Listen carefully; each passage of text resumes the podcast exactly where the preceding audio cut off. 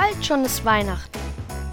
Der Adventskalender-Podcast der Evangelischen Kirchengemeinde Lippstadt. Heute mit Lina Strich. Es ist Advent. Nun weiß ich, bald schon ist Weihnachten.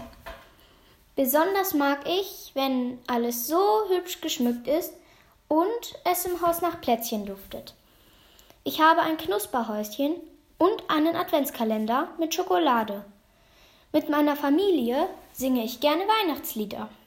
Meine Lieblingslieder sind Ihr Kinderlein kommet, O Tannenbaum und Hört der Engel helle Lieder. Für mich ist es jetzt auch die Zeit der Krippenspielproben. Dazu gehe ich samstags in die Lukaskirche in Hörste. Als ich kleiner war, wollte ich immer einen Engel spielen. An Heiligabend bin ich sehr glücklich, weil endlich das Krippenspiel aufgeführt wird. Es ist sehr feierlich in der Kirche. Der große Tannenbaum glänzt. Der Tag geht viel zu schnell vorbei.